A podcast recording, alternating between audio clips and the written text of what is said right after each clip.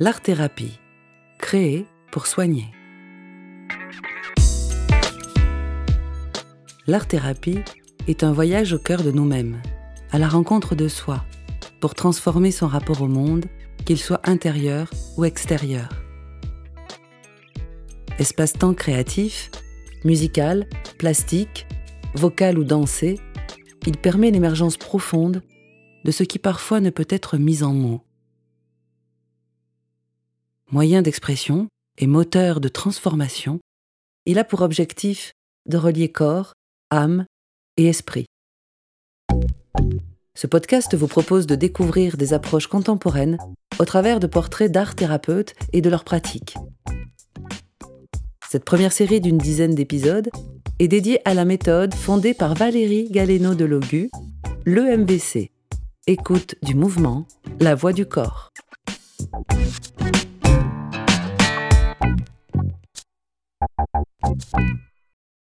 En compagnie de Valérie, nous poursuivons notre immersion au cœur de la formation EMVC, écoute du mouvement La voix du corps, en abordant dès à présent les principaux thèmes qui la composent. Aujourd'hui, nous parlons de la maison corps, qui a été pour ma part la porte d'entrée sur l'EMVC et qui est aussi, comme tu le dis Valérie, la porte d'entrée de notre royaume intérieur. Bonjour Valérie. Alors ce terme de maison-corps est en lui-même très parlant. Et j'aime beaucoup cette métaphore de la maison pour parler de notre intériorité, aux multiples facettes. Cette image correspond bien à, à nos différents étages, différents recoins, plus ou moins cachés, fermés, poussiéreux. La première question qui me vient à l'esprit, c'est est-ce qu'on la connaît vraiment, cette maison? Au fond, n'est-elle pas semblable à notre ville, que ce soit celle où on est né ou celle où on habite, et qui parfois est aussi celle qu'on connaît le moins bien finalement. Bonjour Marie, oui effectivement, nous ne la connaissons pas, ou nous la connaissons peut-être d'une manière plus extérieure qu'intérieure, c'est-à-dire que notre intériorité, nous ne connaissons pas notre intériorité. C'est pour ça que dans les premiers temps au sein de la formation, je viens accompagné d'un monsieur squelettique que jamais je, nommerai Oscar, voire Arthur, hein, on peut le nommer de différentes manières, mais et où en fait euh, j'invite les stagiaires à se reconnaître dans ce squelette pour pouvoir ensuite petit à petit y mettre différentes couches qui sont les couches de nos organes, qui sont aussi nos muscles. Alors bien évidemment, euh, s'imaginer nos veines, euh, s'imaginer, je dirais, tous les centres nerveux est plus compliqué, mais on peut déjà se rendre compte de ce que ce squelette peut venir nous dire, vient vraiment nous, comment dire, nous accompagne pour comprendre qui nous sommes à l'intérieur, pour saisir en fait l'image de notre intériorité. Et par la suite, en fait, en venant connecter, je dirais, ce squelette, on peut venir l'enrober, on peut venir prendre connaissance avec tout ce qui fait que nous sommes existants dans notre maison, dans ce corps, euh, qui est évidemment important dans le sens où euh, au plus je vais me rencontrer de l'intérieur, au plus je vais pouvoir me rencontrer à l'extérieur. C'est vraiment, euh, comment dire, au-delà d'un concept, parce que ce mot concept, je trouve que c'est, un mot qui me paraît être beaucoup plus scientifique.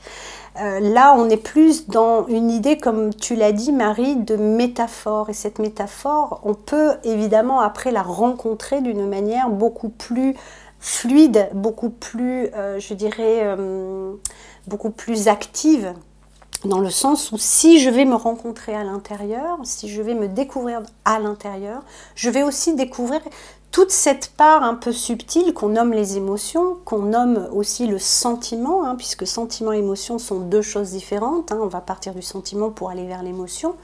Et comment je vais me rencontrer dans l'intérieur, dans les moindres petits recoins de, euh, comment dire, de mon squelette, de mes muscles, euh, je veux dire, de mes organes, pour pouvoir me rencontrer plus à l'extérieur. Et peut-être justement mieux me rencontrer avec l'autre le fait d'aller à l'intérieur de soi, dans cette maison, dans cette maison corps, comment je pourrais mieux me rencontrer avec l'autre, par rapport à l'autre? Oui, tu parles d'habiter cette maison, enfin cet univers euh, émotionnel. Tu parles aussi de mettre de l'air. Il y a une idée d'ouvrir les fenêtres. Peux-tu nous faire visiter peut-être un peu le processus de, de la maison corps? Alors cette maison, lorsque je la visite à l'intérieur, je vais effectivement euh, venir sentir des choses. On n'est plus dans un phénomène de pensée. Je pense que je suis comme ça ou comme ça. Je pense que je suis dans telle et telle émotion. Si je reste à l'extérieur, je vais rester dans, dans la pensée. Hein. Et penser, c'est important. Hein. Je ne suis pas en train de dire qu'il faut mettre la pensée de côté. Non.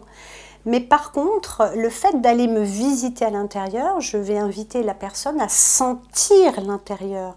Qu'est-ce que ce corps, cette maison vient me dire? Et mettre de l'air, ça veut dire quoi?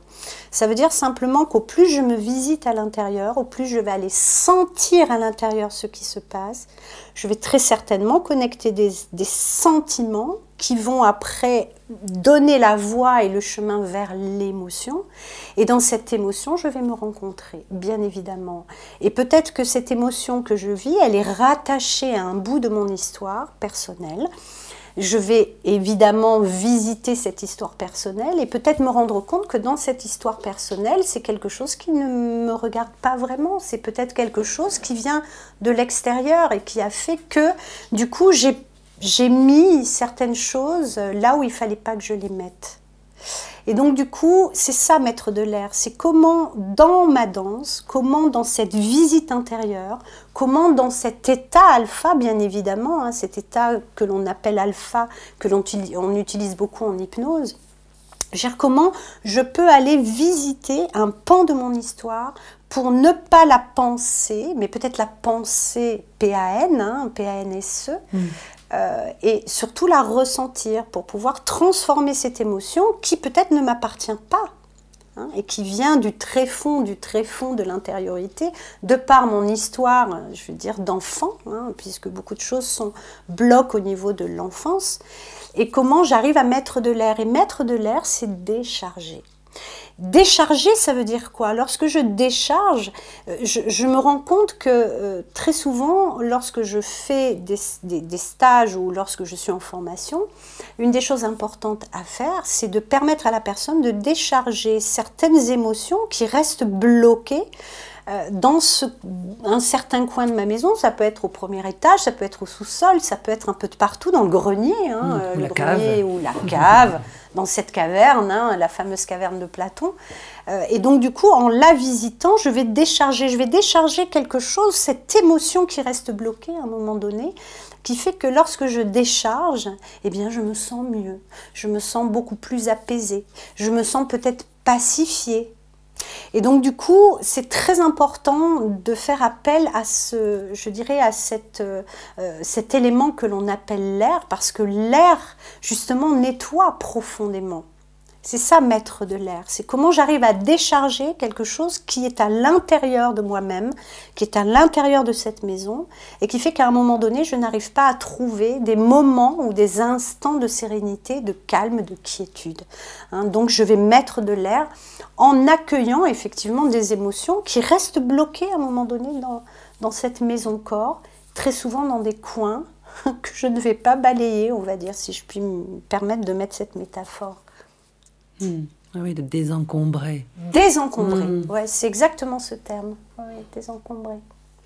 Alors je reprendrai bien cette invitation que, que tu proposes dans le processus de, de la maison corps, pour donner exemple, où il s'agit de fermer les yeux et poser l'attention à l'intérieur entrer à l'intérieur, du coup, euh, tu viens de l'expliquer un petit peu, mais comment on, parvient, ou comment tu parviens dans le process à amener les gens finalement à rentrer dans cet intérieur, tout en faisant peut-être euh, taire le mental, comment on quitte la pensée pour arriver dans le dans cet éprouvé, dans le, cette visite à ressentir, qui n'est peut-être pas si simple?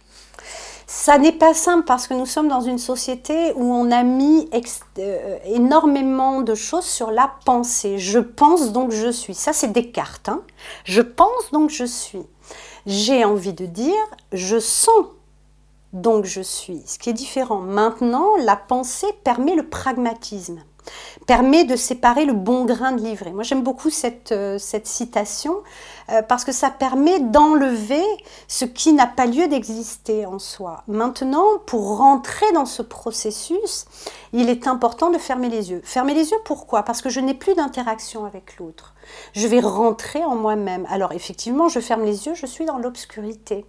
Donc ça peut faire peur, l'inconnu, hein, c'est vraiment ça. Donc comment j'amène effectivement la personne à rentrer dans son intériorité? Dans un premier temps, je vais l'accompagner à respirer, parce que un des principes même de la vie, c'est la respiration, ce qui rappelle l'air d'ailleurs, hein, euh, le souffle. Euh, et donc du coup, je l'invite à respirer, je l'invite à rentrer en elle-même en fermant les yeux. Comme ça, aucune interaction avec l'extérieur, je reste en moi-même. Et là, dans cette respiration, dans cet inspire et dans cet expire, à un moment donné, on quitte cet état, ce que j'appelle l'état bêta, hein, pour rentrer dans cet état alpha qui permet d'aller visiter notre intériorité. Hein.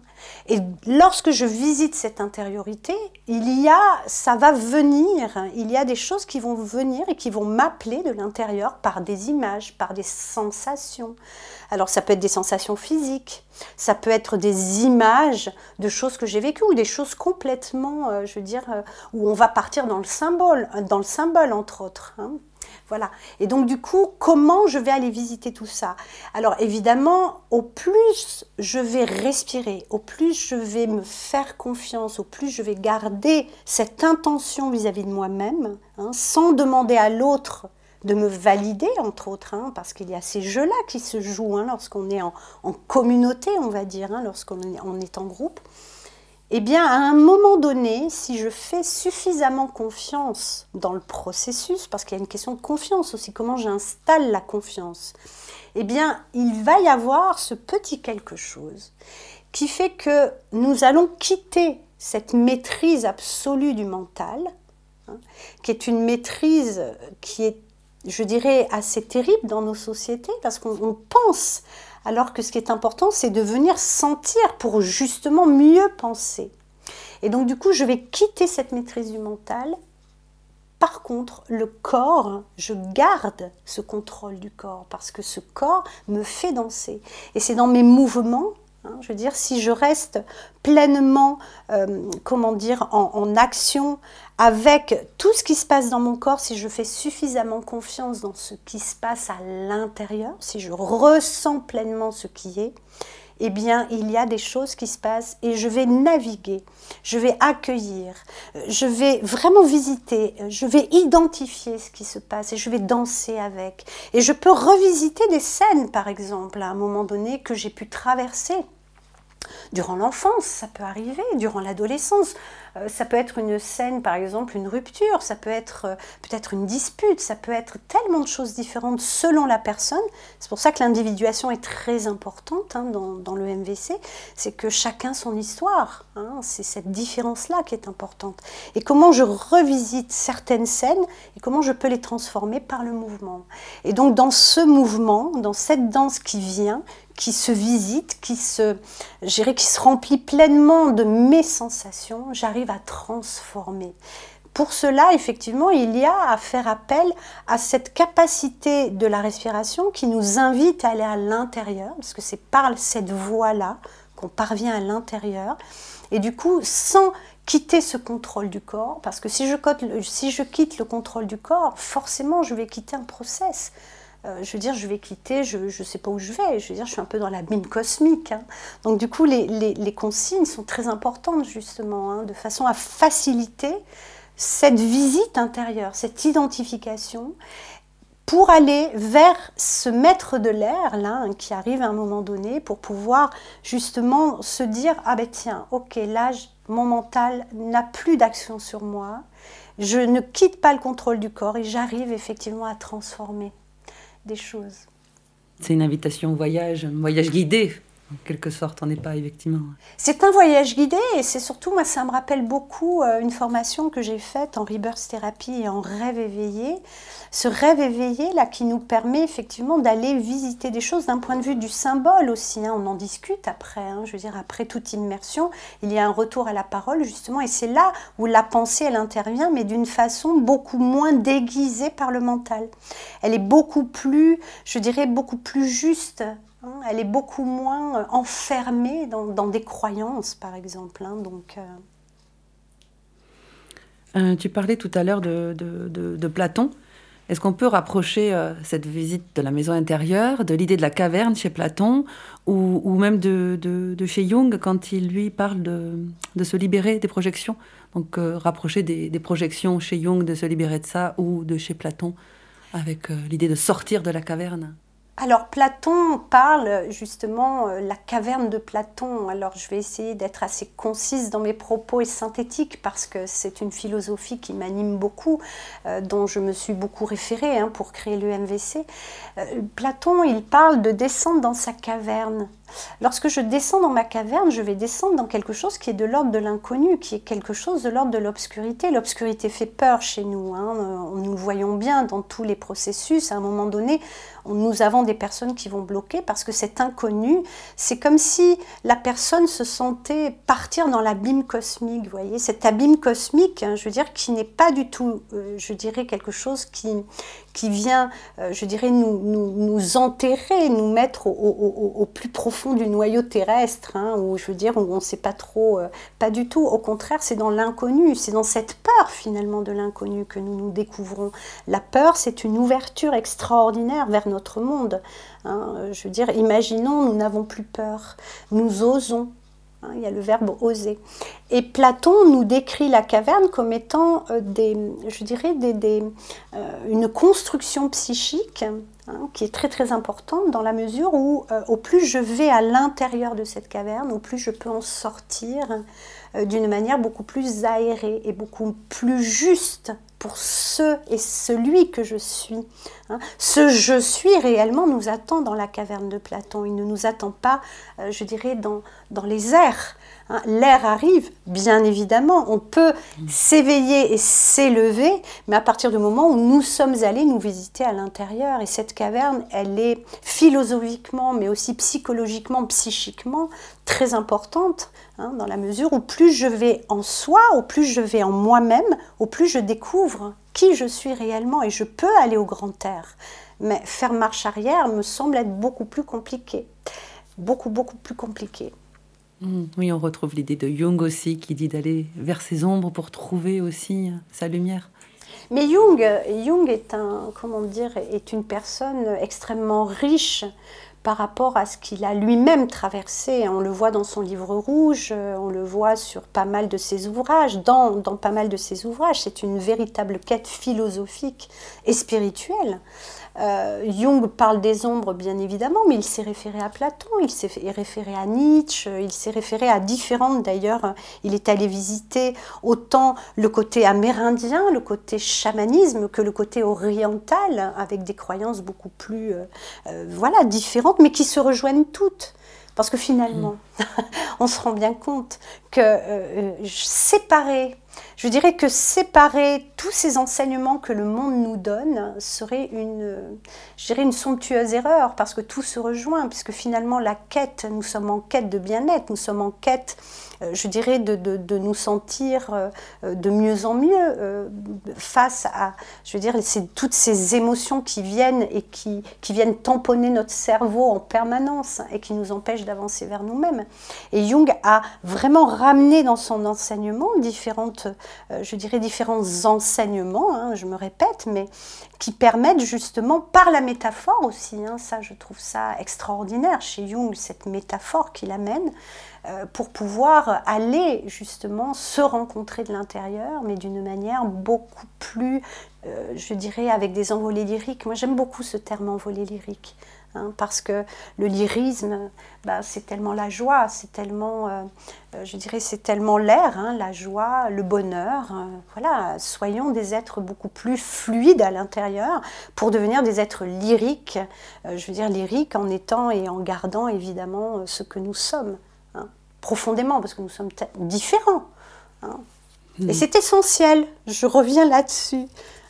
c'est vraiment essentiel. Mais je cite très bien cette phrase de Jung, alors, qui fait bien le lien avec la, la, maison corps. C'est en traversant sa solitude qu'on se retrouve dans tout son potentiel. Ce qui rejoint cette élévation, peut-être aussi là dont tu parles. Ah oui, oui, tout à fait. Moi, je... enfin, il me semble. Il me semble. Après, je veux dire, ça n'est que, je dirais, mon chemin.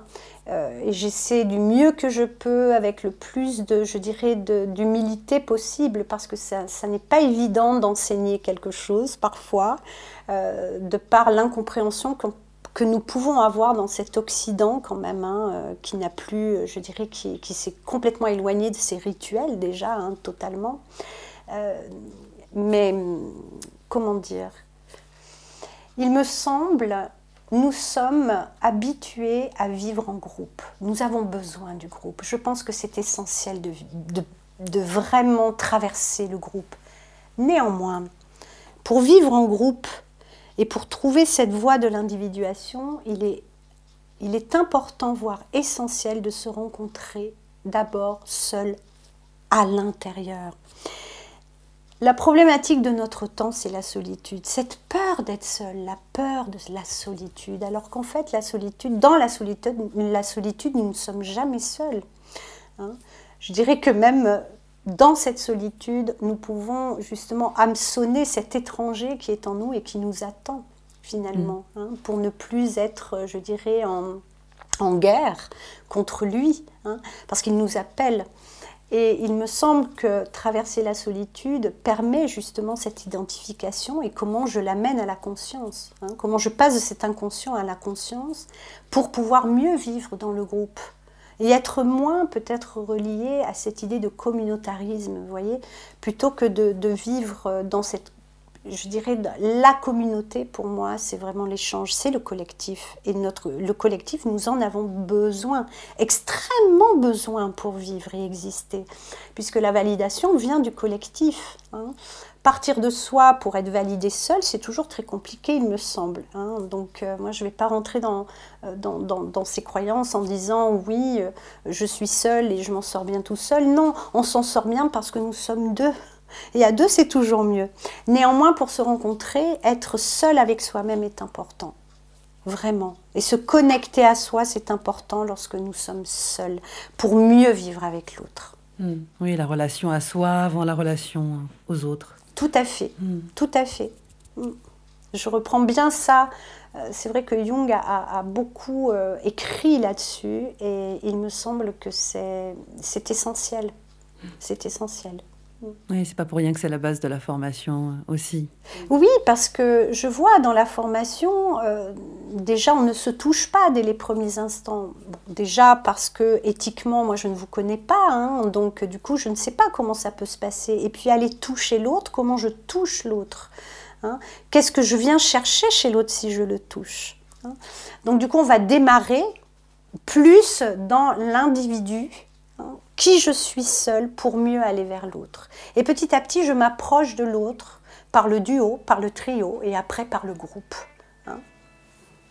Ok. Merci beaucoup Valérie. Merci Marie. à, une, à une prochaine, au prochain épisode. Au prochain épisode, merci. Pour finir, je citerai à nouveau Carl Gustav Jung pour illustrer ce thème de la maison corps. Plus je m'habite, plus je me connais. À bientôt pour un prochain épisode et au plaisir des rencontres animées et mouvementées.